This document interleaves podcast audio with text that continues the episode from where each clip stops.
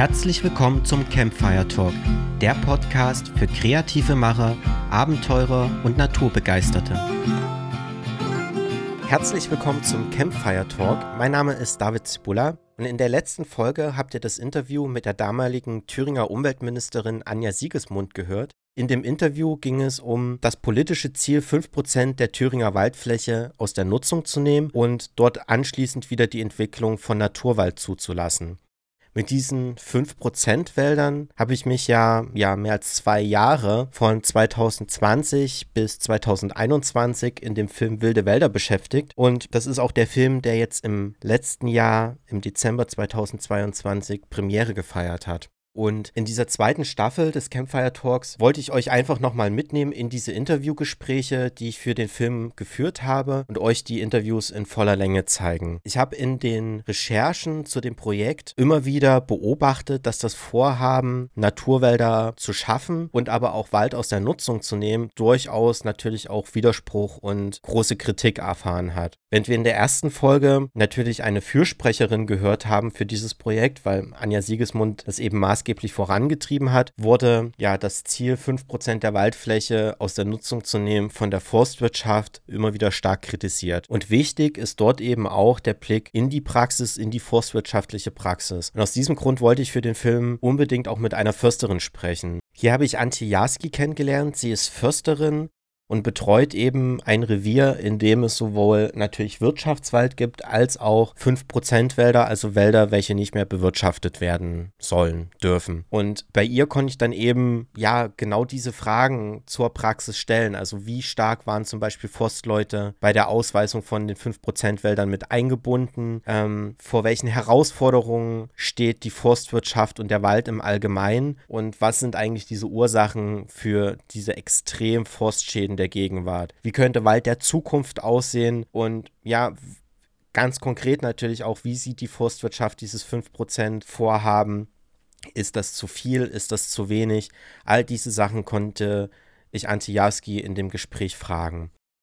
Mein Name ist Antje Jarski. Ich bin die Revierleiterin des Revieres Winsberg seit zweieinhalb Jahren. Ähm, das Revier Winsberg befindet sich im Forstamt Bad Salzung äh, und beinhaltet seit Anfang der 90er Jahre eine Naturwaldparzelle, die im letzten Jahr noch mal um knapp 100 Hektar erweitert worden ist. Mhm. Und wir haben jetzt hier schon ziemlich viel auch gefilmt für unseren äh, Film, aber welche besonderen Arten haben Sie hier im Wald und was ist das Besondere an, am Artenvorkommen hier? Es handelt sich beim Revier Winsberg ja um ein äh, weitestgehend durch die Buche geprägtes Revier. Diese besonderen Arten, die hier vorkommen, sind zum Beispiel der Schwarzstorch. Schwarzspecht haben wir ein relativ starkes Vorkommen. Sicherlich jetzt auch bedingt durch die Käfersituation, mit der wir natürlich auch zu kämpfen haben, geht es denen besonders gut. Ähm, ansonsten haben wir noch äh, Nachweise, wobei ich sagen muss, ich habe sie noch nicht gesehen, von Feuersalamandern im Silbergrund, allerdings abseits der Naturwaldparzelle. Also diese besonderen Arten gibt es nicht nur in der Naturwaldparzelle, sondern eigentlich so im gesamten Revier. Und Naturwaldparzelle, die gehört ja auch mit zu diesen 5% Wäldern, also die Wälder, die aus der forstlichen Nutzung genommen wurden oder bis äh, 2030 aus der Nutzung genommen werden. genau, aus der Nutzung genommen werden sollen. Ähm, wie sehen Sie denn insgesamt dieses Vorhaben 5% Wälder aus forstlicher Sicht? Grundsätzlich ähm, finde ich die Idee, Wälder aus der forstlichen Nutzung zu nehmen, jetzt nicht schlecht. Wobei ähm, ich ein bisschen Probleme habe mit der Art und Weise der Ausweisung. Also diese, diese 200 Hektar hier sind eigentlich durch die ganzen Randeffekte, die so eine kleine Parzelle hat, schon äh, teilweise negativ für die umliegenden Wälder, gerade in der heutigen Zeit, wo wir viel mit Käfer zu kämpfen haben. Ähm, man sollte, denke ich, bei den äh, Ausweisungen verstärkt darauf achten, dass man vielleicht wirklich Bestände auswählt, die ähm, sich vielleicht durch ihre Hängigkeit oder durch ähm, Nähe zu Siedlungen, die sich einfach schwer auch bewirtschaften lassen, dass man die vornehmlich nimmt. Ähm, ich hatte so ein bisschen den Eindruck, es ging hier nur um Buche. Ähm, die Fichte hat man nicht so genommen, wobei wir jetzt eigentlich sehen, auch warum weil Fichte ist ja schon problembehaftet ein bisschen. Grundsätzlich ist es sicherlich die, eine ganz gute Möglichkeit, um den Ablauf natürlicher Prozesse ähm, zu beobachten. Setzt für mich allerdings auch voraus, dass wirklich auch mal bei der Ausweisung von so Naturwaldparzellen ähm, mal eine Erhebung gemacht wird, ein Stand, um einfach mal auf den Stand zu kommen, was ist jetzt da. Und dann natürlich, dass auch kontinuierlich begleitet wird in den nächsten Jahren, um die Entwicklung zu dokumentieren. Ähm, habe ich bis jetzt ehrlich gesagt vermisst. Das fehlt mir ein bisschen. Das wäre für mich eine Bedingung, ja. auch um sowas mal äh, kontrolliert zu beobachten. Was heißt es jetzt, so einen 5%-Wald im Revier zu haben? Was heißt es konkret für Ihre Arbeit? Für meine Arbeit bedeutet es momentan eigentlich wenig Erleichterung. Es dezimiert zwar die Revierfläche, die reine Fläche, wo ich äh, als äh, Forstwirtschafter tätig sein muss, etwas, aber ähm, wir erleben jetzt den dritten Sommer in Folge äh, ein Extremjahr, eine Extremsituation und es ist manchmal schon sehr schwierig, dass man nur als Beispiel jetzt mal auf der einen Wegseite jetzt gegen den Borkenkäfer kämpfen soll und auf der anderen Wegseite soll man den Wald halt einfach so beim Sterben zugucken, ähm, ist für das Försterherz schon manchmal schwierig und äh, ist natürlich durch die Randeffekte, die damit verbunden sind, der Käfer hält sich ja nicht an irgendwelche Grenzen, der bleibt ja nicht da, ähm, nicht unbedingt einfach. Ja, und ähm, Sie hatten schon gesagt, dass die ähm, Ausweisung dieser Gebiete oder die, wie die ausgewählt wurden, eher dass Sie da nicht so ein großes Mitspracherecht hatten? Oder wie haben Sie einfach diese Umsetzungsphase, diese Ausweisungsphase erlebt? War das, wurden Sie vor vollendete Tatsachen gestellt oder gab es ein großes Gremium, wo man als Revierförster sagen konnte, ich würde gerne das und das Gebiet damit reinnehmen? Oder? Ähm, ich muss dazu sagen, ich, hab, ich bin ja erst seit zweieinhalb Jahren äh, Försterin in diesem Gebiet. Ähm, die alte Naturwaldparzelle gab es, wie gesagt, schon seit Anfang der 90er Jahre. Und die Erweiterung fand halt Ende 2019 dann äh, offiziell statt. Ja, ich habe mich schon ein bisschen ähm, überfahren gefühlt. Also wir waren zwar teilweise mit im Boot, wir durften Vorschläge machen. Also wir sind erstmal mit einem Vorschlag konfrontiert worden, mit einem riesengroßen Flächenvorschlag, äh, der einem natürlich erstmal als Förster nur so einen Aufschrei hervorlockt. Ähm, wir durften dann Gegenvorschläge machen, aber eben wirklich mit der Prämisse, muss Verbindung zur alten Naturwaldparzelle haben, ist natürlich schwer, wenn das die Wälder betrifft, an denen man eigentlich hängt und wo man auch, ähm, also ich sehe es immer auch ein bisschen als Nutzer, ich, wenn da ein schöner Baum steht, für mich ist er halt ein schöner Baum, ein glatter Baum, für den Naturschutz ist wahrscheinlich der schönste Baum, einer mit ganz vielen Nischen dran oder mit vielen Ästen, äh, da muss man wahrscheinlich unterscheiden. Und ähm, es fällt einem dann schon schwer zu sagen, okay, ich verzichte. Ich hätte andere Vorschläge machen können in dem Revier, wo vielleicht durch ähm, Schäden, die durch das Wild hervorgerufen worden sind, äh, schon sich eine üppige Insektenfauna gebildet hat, wo auch die forstliche Bewirtschaftung nicht unbedingt Sinn gemacht hätte oder Sinn macht. Ähm, hat allerdings keine Verbindung zur alten Naturwaldparzelle, war da so hinfällig. Also man, wir sind auf dem Prozess ein bisschen außen vor gelassen. Wir durften einmal Vorschläge machen, aber die Umsetzung war, sagen wir es mal so, etwas holprig. Jetzt haben Sie schon angesprochen, Borkenkäfer ist gerade so das Hauptthema, was mhm. auch irgendwie durch die Medien geht. Die Dürre kommt noch dazu. Was sind so die aktuellen ganz krassen Herausforderungen, vor denen Sie eigentlich stehen? Eigentlich ist der ganze Alltag momentan eine ganz krasse Herausforderung. Ähm, der Wald ist im Wandel. Ähm, ich bin ja persönlich immer der Meinung, egal was für eine Katastrophe wir haben, dem Wald stört das überhaupt nicht. Also das ist für den ein kleiner Husten. Ähm, allerdings haben wir Menschen natürlich damit das größte Problem, weil ähm, wir den Wald natürlich auch als Nutzfaktor ansehen. Ähm, der Wald ist ja nicht nur zum Erholen da und sicherlich ganz wichtig für die Artenvielfalt, aber wir sind ja als Menschen auf den Rohstoff Holz zum Beispiel auch angewiesen. Und äh, die momentane Extremsituation hat natürlich zur Folge, dass wir bei fast allen Baumarten mit Schäden momentan äh, rechnen müssen. Die Fichte ist hier in dem Gebiet massiv betroffen. Wir haben starke Schäden durch die Stürme 2018 gehabt. Anschließend kam der Käfer. Ähm, wir sind immer noch am Kämpfen und ich habe so ein bisschen die Befürchtung, dass wahrscheinlich der Kampf erst zu Ende sein wird, wenn die Fichte wahrscheinlich fast nicht mehr, zu, nicht mehr vorhanden ist. Momentan sieht die Buche noch ja, leidlich gut aus hier. Äh, es gibt Regionen, da geht es der Buche wesentlich schlechter, aber es gibt wirklich keine Baumart, die momentan nicht mit den Folgen der Dürre, ich denke mal, das ist der Primärfaktor ähm, zu kämpfen hat. Und das erleichtert natürlich die forstliche Arbeit auch nicht wirklich. Man muss auch sehen, selbst in der Naturwaldparzelle, ähm, ich meine, gut, der äh, Urwaldpfad ist ja momentan, glaube ich, kein Thema mehr, aber selbst dann hätte man mit Verkehrssicherung Probleme.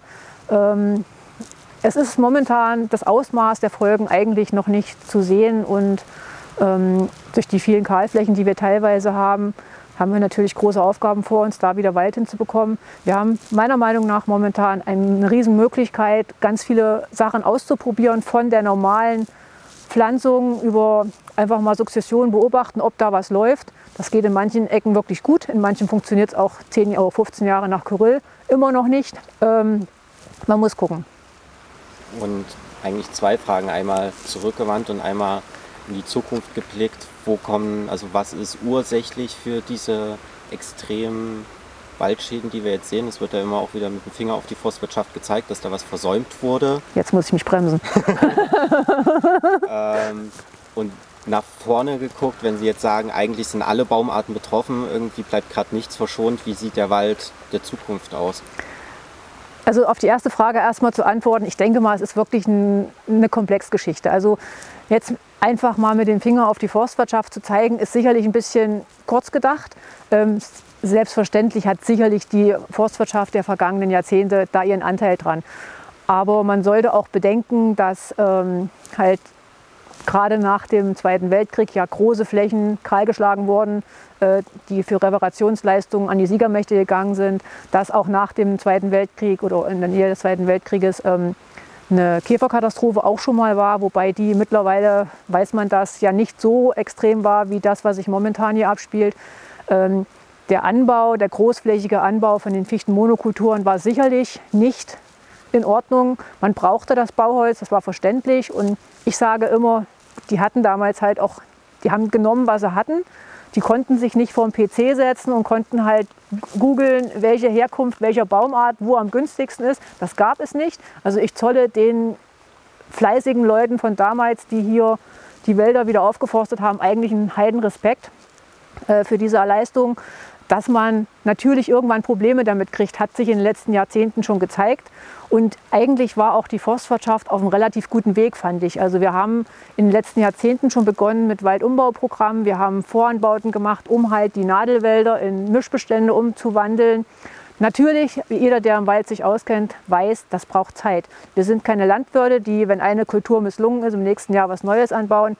Im Wald dauert es einfach Generationen, Jahrzehnte, bis man da Erfolge sieht und bis man da irgendwo ähm, halt einen Wandel sieht. Das Problem war, der sich jetzt abzeichnende Klimawandel ist natürlich irgendwie etwas schneller gekommen. Ja. Leider Gottes. Also kann man so sagen, Klimawandel überrennt gerade einfach die Forstwirtschaft. Ja, ich habe letztens mal den Spruch gehört und da ist, ist glaube ich, einiges Wahres dran. Äh, wir erleben gerade so ein bisschen ein Stück Evolution im Zeitraffer. Weil jetzt wird sich wirklich auch die nächsten Jahre, Jahrzehnte wird sich zeigen, wer angepasst ist. Ich persönlich habe so ein paar Bedenken, wenn äh, momentan geht ja der Ruf dahin, lass doch die Natur machen, die Natur wird uns einen Wald wieder aufstellen, ähm, der an alle Eventualitäten vom Klima her angepasst ist. Habe ich so ein bisschen meine Zweifel, wenn ich mir angucke, was die Baumarten insgesamt jetzt für Probleme damit haben. Die Birke als Pionierbaumart stirbt bei uns, die vertrocknet ganz einfach. Die Lerche, die gerne, äh, wobei sie eigentlich in Höhenlagen gehört, hat mittlerweile Käfer vertrocknet. Ähm, wir haben wirklich keine Baumart, die wir sagen könnten, selbst die Buche, die eigentlich hier ihr Optimum hat, hat massiv mit Schäden zu kämpfen. Und ähm, mir dauert der natürliche Prozess, wenn man das alles sich selbst überlassen wollte, einfach zu lange. Was ist denn, wenn man in 30 Jahren oder wenn die Natur in 30 Jahren auch wieder merkt, okay, Thema Birke war nichts, ich muss doch wieder auf, keine Ahnung, Aspe um. Das ist zu kurz gedacht, glaube ich. Und für unsere nachfolgenden Generationen sind wir, glaube ich, einfach, wir sind es denen schuldig, dass die auch die Möglichkeit haben, Holz zu ernten. Sicherlich nicht auf der ganzen Fläche, aber man sollte einfach, finde ich, gerade beim Thema Landwirtschaft funktioniert das super mit der Regionalität. Holz aus heimischen Wäldern, was Besseres gibt es nicht. Also für mich ist der größte Graus, Holz um die halbe Welt zu kochen. Also Holz aus Russland, wo ich nicht weiß, unter welchen Bedingungen es äh, hergestellt wird oder äh, produziert wird, halte ich für sehr, sehr kurzsinnig gedacht. Ja, gerade, was Sie jetzt auch gesagt hatten, evolutive Prozesse, aber ich meine, die brauchen ja auch Zeit. Also eine Anpassung Eben. von einem Baum an den Klimawandel kann ja auch erst irgendwie über hunderte von Jahren stattfinden oder tausende von Jahren und die Zeit hat man ja gar nicht. Ja, ja. Aber okay, das ist vielleicht auch ähm, ein persönliches Statement dazu. Aber äh, wie sieht der Wald der Zukunft dann aus? Also wenn jetzt alle Baumarten betroffen sind, hm. was kann man machen und werden wir überhaupt noch in 100 Jahren Wald haben? Also ich denke ganz fest dran, dass wir in 100 Jahren noch Wald haben. Wie ich vorhin schon sagte, also für die Natur ist das ja absolut kein Problem. Natürlich ist der Wald auch als ähm, Sauerstoffspender, als ähm, ausgleichender Faktor sehr, sehr wichtig. Und von daher finde ich es umso wichtiger, da halt schnell wieder Wald auch hinzubringen ähm, und zumindest auf einen Teil der jetzt abgestorbenen Fichtenflächen zum Beispiel wieder künstlich nachzuhelfen. Und wir schaffen es sowieso nicht überall anzupflanzen. Wir haben, wie gesagt, alle Möglichkeiten, um da auch der Natur ihre Spielräume zu lassen. Aber wir sollten jetzt nicht ewig warten und dann nach 20 Jahren merken, oh, Mist, geht ja doch nicht. Ähm, der Wald der Zukunft wird, denke ich mal, definitiv anders aussehen. Wir haben teilweise schon ähm, Gebiete, kleine Gebiete, wo vielleicht in den letzten 30, 20, 20 30 Jahren ähm, durch, vielleicht durch Käfer, äh, Käferecken, damals waren ja die nicht so ganz groß wie jetzt, ähm, sich auch schon Bürger angesamt hat. Da kann man schon mal so beobachten, wie es aussehen wird. Es wird, denke ich mal, sehr viel mehr Laubholz dominiert sein, hoffe ich jedenfalls. Also das wäre wünschenswert, passt ja auch von Natur aus hierher. Ähm, ich wünsche mir auch wirklich einen Mischwald, wird natürlich auch schwer, Thema Wild. Ähm, ist da auf jeden Fall ein Faktor, Thema Jagd. Aber es wird definitiv mehr Laubholz sein. Es wird weggehen von den Monokulturen der Fichte. Wobei ich auch da sagen muss, wenn man sich umschaut, ähm, gerade hier im Revier Winsberg haben wir fast ausschließlich nur Monokulturen, entweder künstliche aus Fichte. Aber wenn man sich mal umschaut in der Buche, die Buche ist eine natürliche Monokultur. Die dunkelt alles andere aus. Also Vorsicht mit pauschalen Vorurteilen. Und als letzte, so ein bisschen ketzerische Frage, die wir allen Interviewpartnern immer noch stellen, sind 5% zu viel oder zu wenig?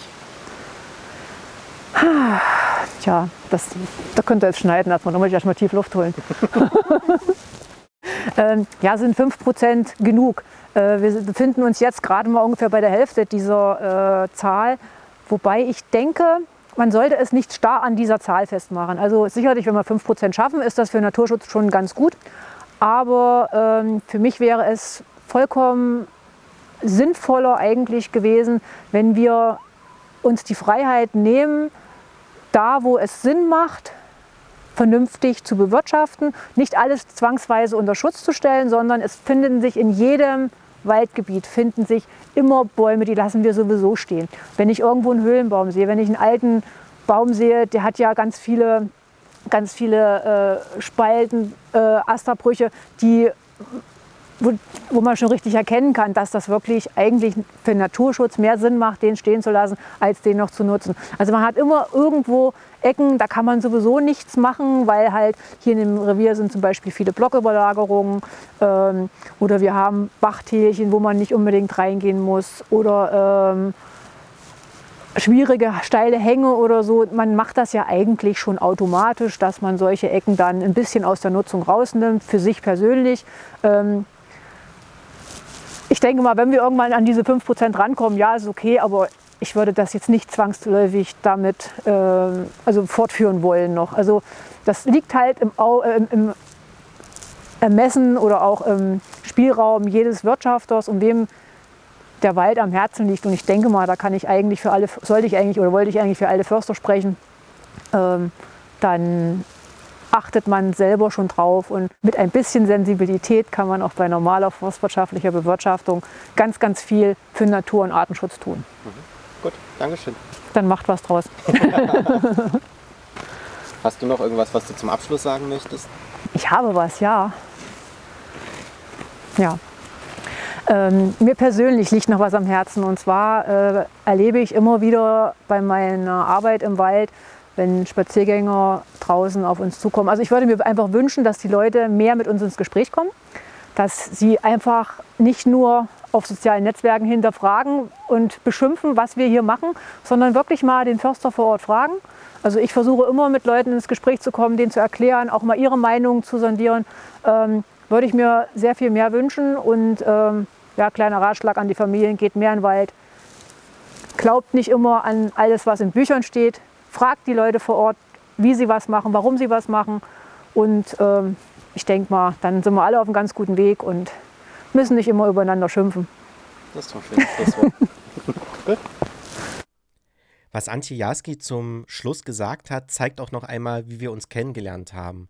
Ich wollte mir diese Geschichte für den Schluss aufheben, weil es eben genauso war, wie sie das besprochen hat. Wir waren in ihrem Revier unterwegs, haben dort gerade Buntspechte bei der Fütterung gefilmt und da kam sie mit ihrem Auto vorbei, hat angehalten und uns einfach angesprochen, was wir dort machen und ähm, was wir für ein schönes Tier gerade sehen zum Film. Und ja, es war eigentlich ganz interessant, weil normalerweise laufen solche Begegnungen eher so ab, dass man sehr skeptisch darauf reagiert, wenn man angesprochen wird, ja, was machen Sie da und darf man das überhaupt und keine Ahnung.